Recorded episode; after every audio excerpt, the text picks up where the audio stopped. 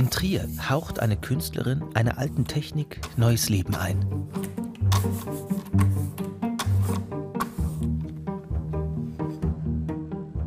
In dieser Werkstatt der Hochschule Trier hat Keti Zradatz ihre Leidenschaft für Holzschnitte entdeckt.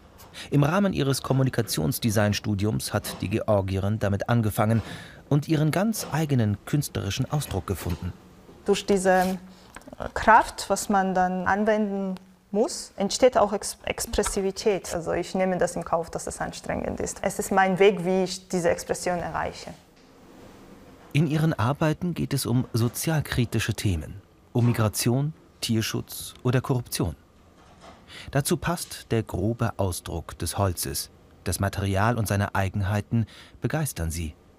Ich habe klar meine eigene Idee, aber Holz diktiert äh, einem auch äh, äh, also ganz schön viel, weil manchmal ist das zu hart, äh, einige Stellen, wo du gerne schnitzen wolltest und dann muss man immer Kompromisse finden. In Georgien hat Keti Malerei studiert.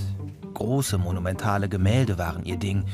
Deshalb waren auch ihre ersten Holzschnitte meterhoch. Vier bis fünf Meter lange Drucke. Viele ihrer Arbeiten sind inspiriert vom deutschen Expressionismus. Der hat sie schon in Georgien beschäftigt. Expressionismus ist ja überhaupt in dieser zwischen den Kriegszeiten entstanden und äh, diese Menschen haben das, äh, diese ganze Schmerz mitgetragen und die, die ganze Bildsprache wurde plötzlich anders und das könnte man in 90er Jahren und 10er Jahren in Georgien total nachvollziehen. Durch so viele Kriegen und, äh, und politische Situationen und ja, und deswegen sind, sind Expressionisten für mich am nächsten.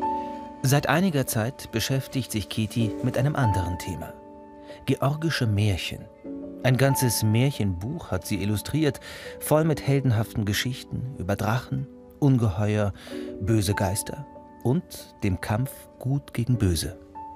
Das war für mich auch Reiz. Ich, ich wollte irgendetwas erzählen äh, von Georgien, was vielleicht hier nicht so mm, bekannt ist. Aber so ganz fremd ist das nicht. Also für mich war das auch so äh, diese Entdeckung, dass Märchen, es sind immer dieselben Märchen, die immer unterschiedlich äh, erzählt werden. Also man merkt schon, dass wir Menschen überall äh, selbe Wünsche haben oder äh, Welt gleich empfinden.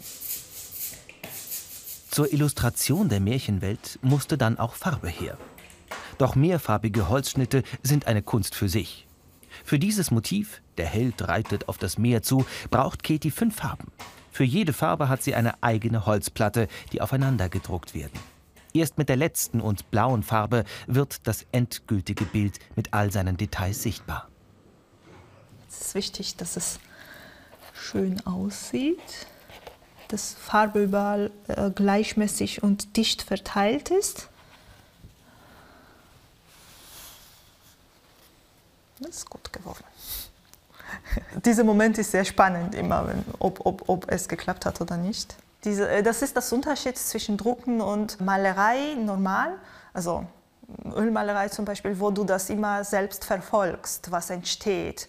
Und hier gibt es oh, viele Metamorphosen. Beim Schnitzen beeinflusst dich Holzplatte, beim Drucken Farben. Jeder Druck ist eine kleine Überraschung. Alles handgemacht und einzigartig. Künstlerisches Handwerk, das fasziniert. Holzschnitt ist dann auch, dass man sehr viel überlegen muss, bis man etwas macht, weil wenn man etwas schon gemacht hat, kann man nicht mehr rückgängig machen. Und auch diese Langsamkeit, also Technik zwingt dich zu Langsamkeit und zum Nachdenken, weil du, du musst dich immer erholen und dann dein Motiv beobachten. Das ist grobe Technik, aber genau das macht das ganz besonders. Und ich habe immer noch nicht genug davon. Keine Ahnung. Deshalb will Keti Tradatz in Zukunft noch viele Bücher mit Holzschnitten illustrieren.